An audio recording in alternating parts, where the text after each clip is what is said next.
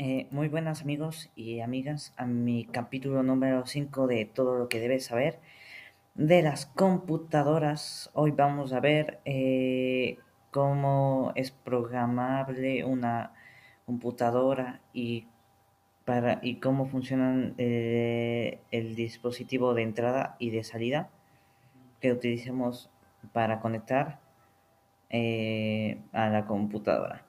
Bueno, eh, desde el punto de vista funcional, eh, la computadora es una máquina que posee al menos una unidad central de procesamiento que se llama CPU, una unidad de memoria y otra de entrada y salida. Los periféricos de entrada permiten el ingreso de datos. La CPU se encarga de su procesamiento. Eh, y los dispositivos de salida los comunican a los medios externos. Es así que las computadoras reciben datos, los procesa y emite la información resultante, a la que luego eh, puede ser interpretada, almacenada, transmitida a otra máquina o dispositivo o sencillamente impresa. Todo eh, ello a criterio de un operador o usuario bajo el control de un programa de computación.